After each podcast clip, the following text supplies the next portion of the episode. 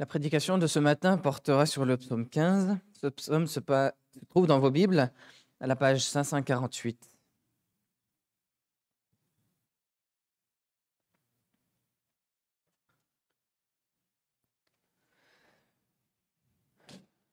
Écoutons ensemble la parole du Seigneur. Psaume de David. Éternel, qui séjournera dans ta tente? Qui demeurera sur ta montagne sainte? Celui qui marche dans l'intégrité, qui pratique la justice et qui dit la vérité selon son cœur. Il ne calomnie pas de sa langue, il ne fait pas de mal à son prochain et ne jette pas le déshonneur sur ses proches. Il repousse celui qui est méprisable à ses yeux, mais il honore ceux qui craignent l'Éternel. Il ne se rétracte pas s'il fait un serment à son préjudice. Il ne prête pas son argent à intérêt, et il n'accepte pas de présent contre l'innocent. Celui qui agit ainsi ne chancellera jamais. Nous prions pour demander au Seigneur de conduire notre enseignement.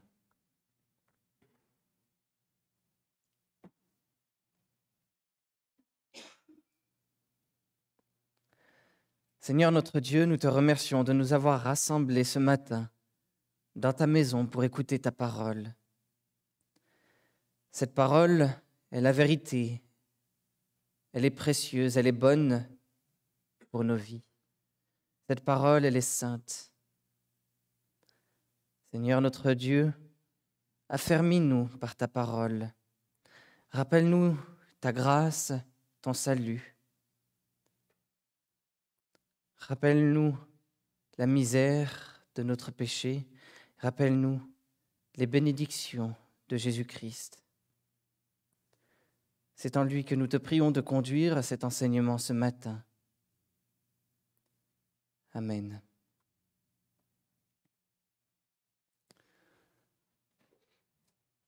Bien-aimés, nous avons tous besoin d'habiter avec Dieu. Pourquoi avons-nous besoin d'habiter avec Dieu? La sagesse répond. Celui qui discerne la parole trouve le bonheur, et celui qui se confie en l'Éternel est heureux. Proverbe 16, verset 20. À celui qui vient habiter auprès de lui, Dieu donne une protection et un bonheur parfait. Une protection et un bonheur bien plus parfaits que les protections éphémères et les petits bonheurs de ce monde. Et c'est pourquoi nous devrions tous venir habiter auprès de Dieu. Mais qui peut habiter avec Dieu? David se pose la même question dans le psaume 15. Il se demande d'abord qui peut habiter avec Dieu? Avant de décrire celui qui peut habiter avec Dieu. Dans un premier temps, donc, au verset 1, David se demande qui peut habiter avec Dieu? Éternel, qui séjournera dans ta tente? Qui demeurera sur ta montagne sainte? Verset 1. Alors dans la Bible, Dieu révèle qu'il est esprit. La présence de Dieu n'est pas limitée à un lieu ou à un bâtiment particulier. Dieu est partout et il voit tout ce qui se passe. Dieu est partout. Si Dieu est partout, pourquoi David parle-t-il donc de la tente de Dieu? Que représente sa montagne sainte? Alors plusieurs siècles avant le roi David, alors que le peuple d'Israël marchait dans le désert, Dieu avait établi une alliance. Il avait commandé la fabrication d'une tente royale et il avait promis, Je demeurerai au milieu des Israélites et je serai leur Dieu. Ils reconnaîtront que je suis l'Éternel leur Dieu, qui les ai fait sortir du pays d'Égypte pour demeurer au milieu d'eux. Je suis l'Éternel leur Dieu. Exode 29, versets 45 et 46. Dans ce tabernacle, c'est-à-dire dans cette tente, la sainte présence de Dieu serait signifiée par l'arche de l'alliance. Cette tente devait ainsi servir de lieu de rencontre et de communion entre l'Éternel et son peuple d'alliance. Et c'est pourquoi, la tente finie, l'Éternel était descendu sous la forme d'une nuée et l'avait remplie de sa gloire. Bien qu'il soit partout, l'Éternel avait décidé de faire fabriquer cette tente royale pour indiquer qu'il habitait comme roi au milieu de son peuple. Quiconque obéirait à ses instructions et se réfugierait sous sa tente serait au bénéfice de ses promesses de protection et de bonheur. Le privilège de la présence de l'Éternel impliquait aussi une grande responsabilité. Personne ne pouvait lui désobéir et vivre avec lui sans être puni de mort. Et cela montre à quel point l'Éternel est un Dieu saint. Autrement dit, cela montre à quel point l'Éternel ne supporte pas la désobéissance et le péché. David, David était un roi selon le cœur de Dieu. Pendant son règne, il a souhaité réunir la tente et l'arche de l'alliance dans la capitale pour que l'Éternel habite au milieu de son peuple. D'ailleurs, à la place de la tente, il voudra même construire un temple. Il avait même prévu une place à cet effet sur la montagne de Sion à Jérusalem. Et ça, c'était vraiment un projet honorable. Mais un tragique incident s'est produit pendant le transfert de l'arche de l'Alliance. Un homme du nom de Uza a touché l'arche pour retenir sa chute. L'Éternel est devenu furieux et il a tué Uza sur le coup. Pourquoi? Parce que les instructions saintes qu'il avait données pour le transport de l'arche avaient été négligées. La mort d'Uza a été un choc pour David. La puissance et la sainteté de l'Éternel ont frappé son cœur de plein fouet. David a soudainement compris qu'il était impossible d'habiter avec le Dieu saint sans respecter ses saints commandements, qu'il est impossible d'habiter avec le Dieu juste sans obéir à ses justes commandements. Terrifié par la puissance et la sainteté de Dieu, David s'est écrié devant le corps d'Ouza. Comment ferais-je entrer chez moi l'arche de l'alliance? 1 Chronique 13, fin du verset 12. Alors David a reporté son projet de transférer la maison de Dieu sur la montagne de Sion à Jérusalem. Et c'est peut-être à ce moment-là que David a prié le psaume 15. Sa conscience soudaine de la puissance, de la justice, de la sainteté de Dieu l'ont bouleversé à ce moment-là de sa vie. David a redécouvert finalement le standard de la justice de Dieu. Et il s'interroge. Qui séjournera dans ta tente? Qui demeurera sur ta montagne sainte? Cette montagne qui pourrait être la, montagne de Sion à Jérusalem. Voyez ici la double répétition de la question qui peut habiter? Qui peut habiter avec Dieu? David accentue le sujet et il montre aussi l'urgence en répétant deux fois la question. Qui peut habiter? Qui peut habiter avec Dieu? Dans cette question de David, nous avons déjà une première réponse. Cette réponse se trouve dans le nom que David donne à Dieu, l'Éternel. L'Éternel, c'est le nom que Dieu avait donné à son peuple d'alliance pour le définir, pour l'appeler. L'Éternel, c'est le nom du Dieu de l'alliance. En appelant Dieu l'Éternel, David veut préciser que les qualifications qui vont suivre dans la réponse ne sont pas arbitraires, elles ne peuvent pas changer. Au contraire, elles reflètent l'obéissance requise par Dieu dans les obligations d'alliance. Obligations d'alliance qu'il avait déjà données au moment où il a établi cette alliance avec le peuple d'Israël.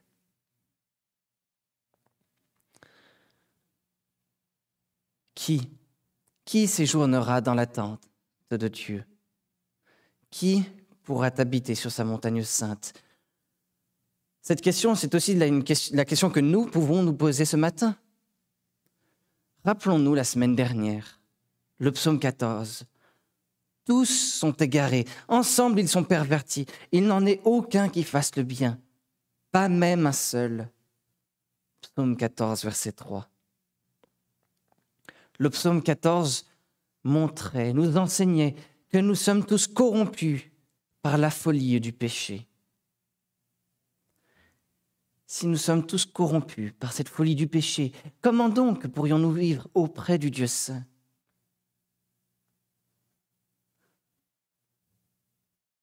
Ce n'est pas sans raison que les compilateurs du livre des psaumes ont ajouté ce psaume 15 après le psaume 14. C'est parce que cette question vient logiquement après la conscience de notre dépravation, de notre corruption totale avec David, nous pouvons nous interroger qui, peut habiter avec Dieu? Si c'est la, la première question de David, David répond dans un deuxième temps. Et dans un deuxième temps, au verset 2 à 5, David décrit celui qui peut habiter avec Dieu. Alors, avant d'entrer un peu plus dans les détails, j'aimerais parler un petit peu du texte. Ici, le texte, la réponse se construit de manière concentrique. Manière concentrique, il faut imaginer comme une cible, une cible de fléchette, par exemple, avec le plus important de la réponse au cœur de la réponse, et puis des choses un peu moins importantes autour. Alors, au verset 2 et à la fin du verset 5, par exemple, nous avons la réponse, grosso modo la, réponse. Au verset 3 et fin du verset 4, début du verset 5, nous avons ici une description plus détaillée de la réponse de David. Et au début du verset 4, nous avons le cœur de la réponse de David. Et c'est de cette manière-là dont je vais continuer cette prédication pour m'expliquer. Qui peut habiter avec Dieu? David, tout d'abord, y répond. Et il répond en disant ce que fait celui qui habite avec Dieu. Que fait celui qui habite avec Dieu? C'est celui qui marche dans l'intégrité, qui pratique la justice et qui dit la vérité selon son cœur. Verset 2. Celui qui agit ainsi ne chancellera jamais. Voilà la réponse à la question de David. Une réponse simple, une réponse encore floue et non détaillée, mais qui reste intéressante. Celui qui marche dans l'intégrité, rappelons-nous-le, le psaume premier. Heureux l'homme, heureux l'homme qui ne marche pas selon le conseil des méchants. Celui qui habite avec Dieu marche dans l'intégrité. Il est complet pour Dieu. Sa vie est tout entière pour Dieu. Il cherche constamment à faire ce qui est bon, à faire ce qui est bien et ce qui est juste. Il pratique la justice. Il le fait à travers des actes. Il le fait aussi à travers ses paroles et à travers ses pensées. Il dit la vérité selon son cœur. En hébreu, le mot vérité a donné en français le mot que nous utilisons pour terminer une prière. Amen. Il signifie non seulement la vérité, mais également la fidélité. Celui qui dit la vérité selon son cœur est fidèle. Il est fidèle à ses propos. Il est fidèle à celui à qui il parle. Il est digne de confiance. Celui qui habite avec Dieu a un cœur tout entier pour Dieu. Il fait ce qui est juste. Il obéit à ses bons commandements et il dit la vérité. Cette personne-là ne chancellera jamais dans l'attente de Dieu, elle ne la quittera jamais, au contraire, elle y restera fermement établie pour toujours. Voici la réponse à la question de David. Maintenant, David va la préciser au verset 3, puis à la fin du verset 4 et au début du verset 5. Celui qui habite dans la maison, dans la tente de l'Éternel, il ne calomnie pas de sa langue, il ne fait pas de mal à son prochain et ne jette pas le déshonneur sur ses proches. Verset 3. Il ne se rétracte pas s'il fait un serment à son préjudice, il ne prête pas son argent à intérêt et il n'accepte pas de présent contre l'innocent. Fin du verset 4 et début du verset 5. Voyez ici toutes les négations deux fois trois vers avec une négation. Celui qui habite dans la tente de l'Éternel ne calomnie pas de sa langue. Autrement dit, il cherche toujours à dire du bien de ceux qui sont autour de lui. Il n'essaye pas de dire des mensonges derrière le dos des personnes. Il n'essaye pas d'attirer de mauvais regards sur ces personnes à travers ses propos. Il ne les calomnie pas, il fait attention à sa langue et à ses paroles. Celui qui peut habiter dans la maison de l'Éternel également ne fait pas de mal à son prochain.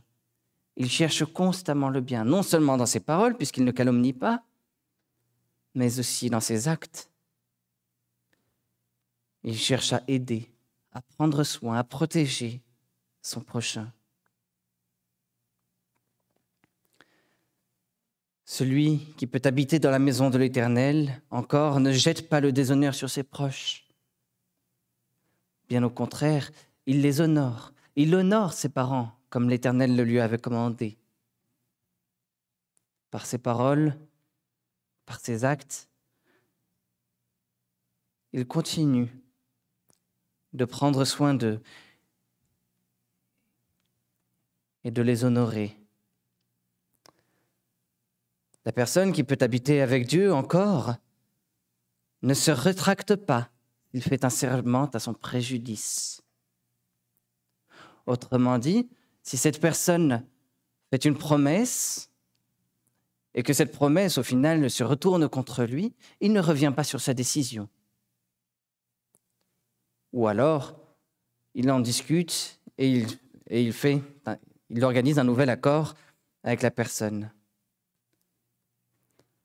Il reste fidèle fidèle à sa parole, fidèle à la vérité qu'il avait dite.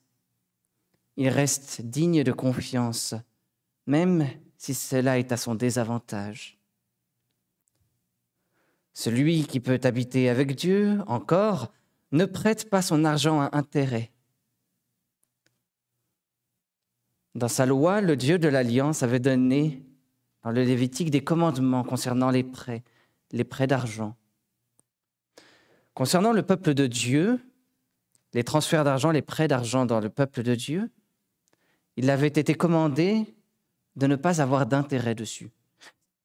Pour ceux qui étaient à l'extérieur du peuple de Dieu, les, Israélites pouvaient prêter avec, avec un taux d'intérêt, mais pas dans le peuple de Dieu. Encore ici, celui qui peut habiter dans la tente de l'Éternel ne prête pas son argent à intérêt. Il reste fidèle, fidèle à Dieu, fidèle à son bon commandement, et il prend soin également de son prochain, de son prochain dans le peuple de l'Alliance, en obéissant à ses bons commandements. Enfin, celui qui peut habiter avec Dieu n'accepte pas de présent contre l'innocent.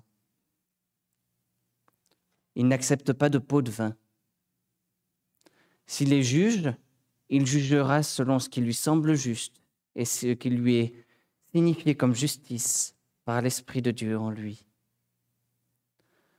Il ne cherchera jamais à commettre l'injustice pour s'enrichir lui-même ou pour son propre bien.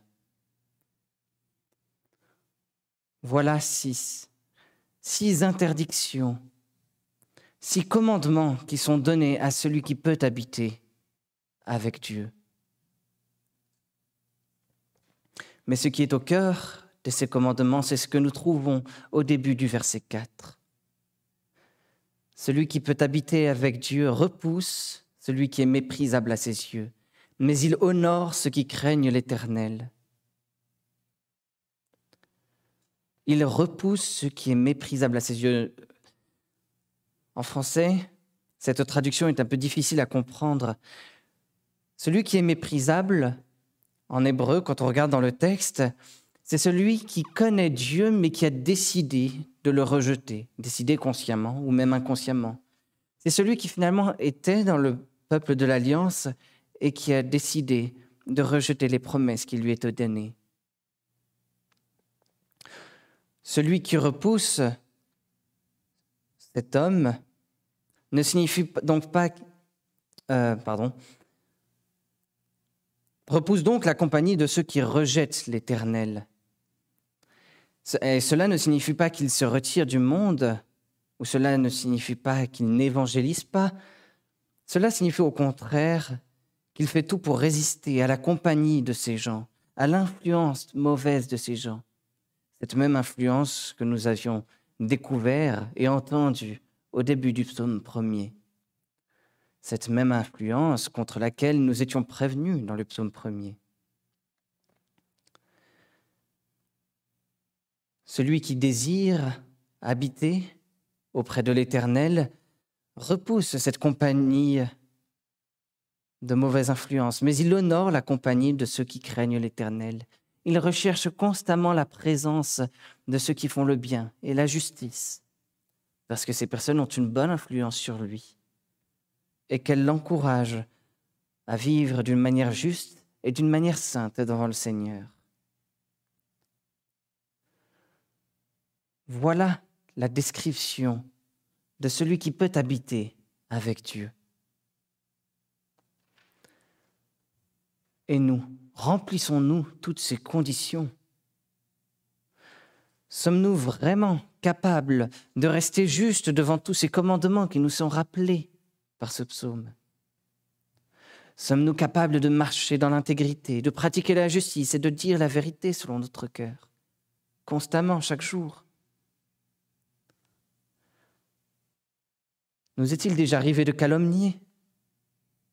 Nous est-il déjà arrivé de faire du mal à notre prochain ou de, jeter, le déshonneur sur nos parents? Nous est-il déjà arrivé de changer d'avis? De prêter de l'argent, mais dans le but de recevoir encore plus? Nous est-il déjà arrivé de pratiquer l'injustice? Certainement.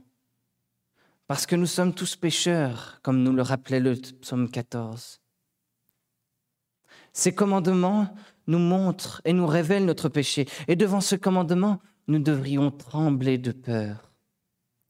Nous devrions trembler de peur comme le peuple d'Israël, le peuple de l'Alliance, lui-même a tremblé de peur au pied du mont Sinaï lorsqu'il a entendu les dix commandements nous sommes tous incapables de nous comporter de cette manière juste et sainte devant Dieu.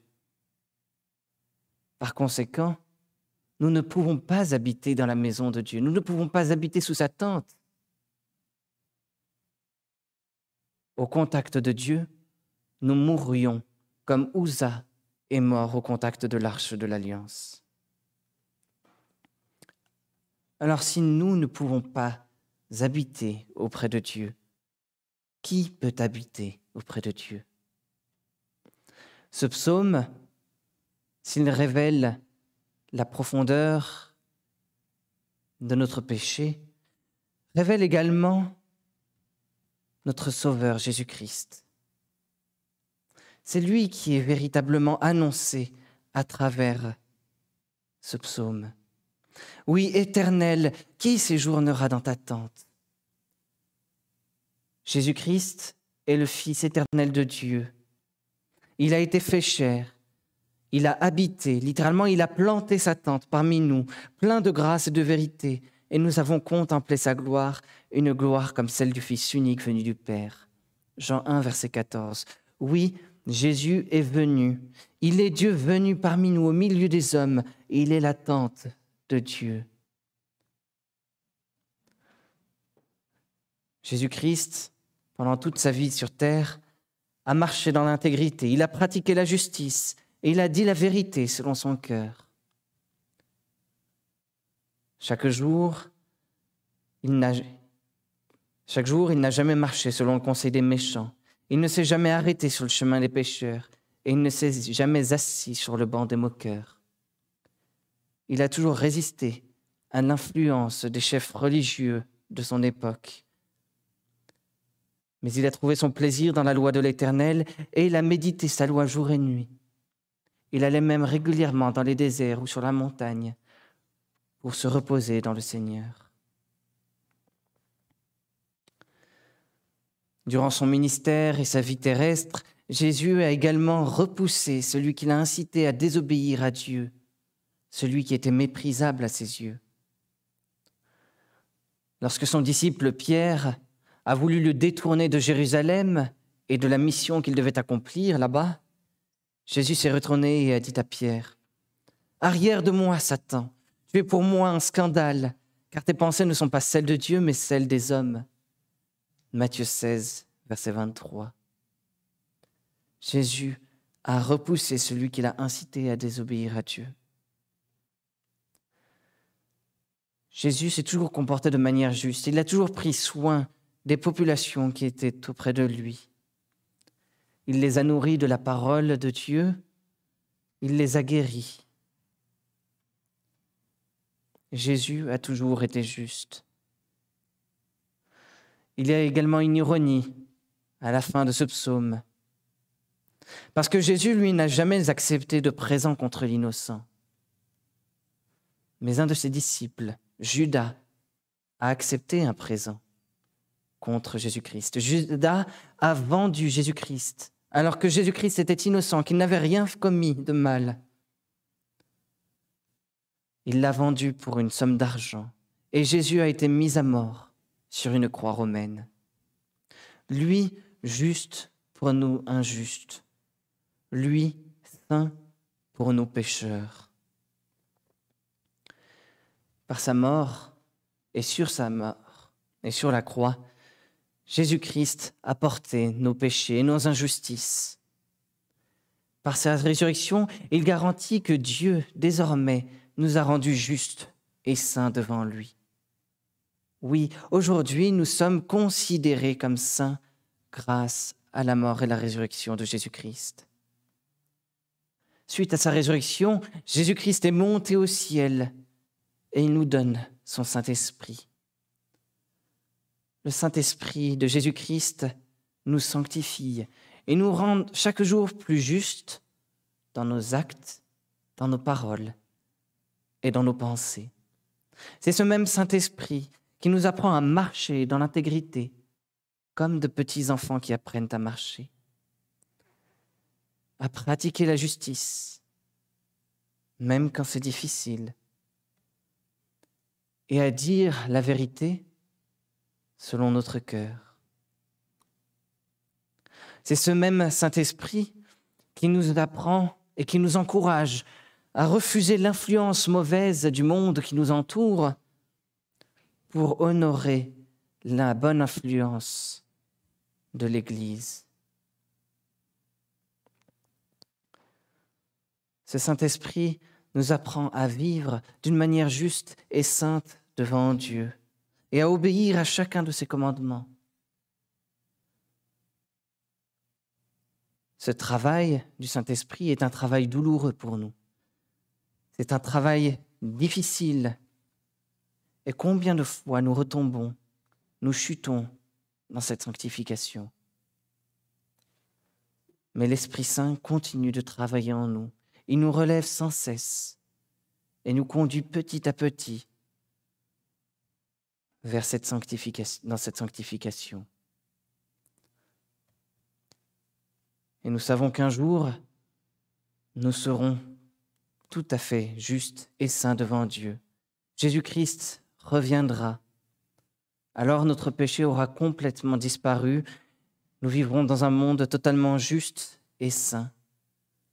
La justice et, la sainteté seront des qualités tout à fait parfaites en nous et dans nos cœurs.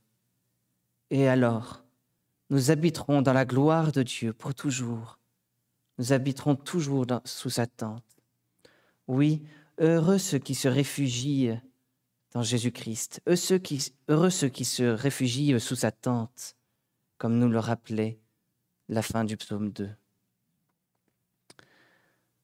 Alors oui, bien-aimés, nous avons tous besoin d'habiter avec Dieu à celui qui vient habiter auprès de lui, Dieu donne une protection et un bonheur parfait. Une protection et un bonheur qui sont d'ailleurs bien plus parfaits que les protections éphémères et les petits bonheurs de ce monde. Et c'est pourquoi nous devrions tous venir habiter auprès de Dieu. Mais qui peut habiter auprès de Dieu? Seulement celui qui se comporte de manière juste et honorable. Jésus-Christ s'est comporté de manière juste et honorable, afin que tous ceux qui croient en lui puissent habiter avec Dieu.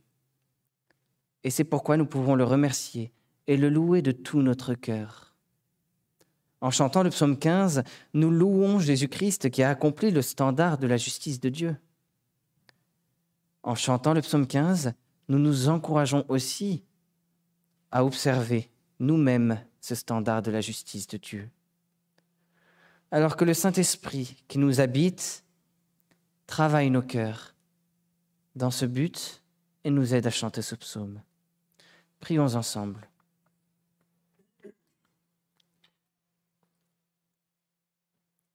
Seigneur notre Dieu, nous te remercions pour cette parole, cette parole que tu nous as donnée ce matin et qui vient habiter dans nos cœurs. Tu nous rappelles la profondeur de notre péché et le malheur que nous avons de, vivre sans toi. Mais tu nous rappelles également ta grâce. Tu nous rappelles que Jésus-Christ est venu. Il est attente. Et si nous nous réfugions en lui, si nous nous confions en lui, c'est sous sa justice que nous nous confions. Alors nous pouvons vivre parfaitement avec toi. Quelle grâce, Seigneur, quelle grâce de pouvoir vivre avec toi par lui. Apprends-nous à nous confier en Jésus-Christ. C'est en lui que nous te louons et que nous te célébrons de tout notre cœur. Amen.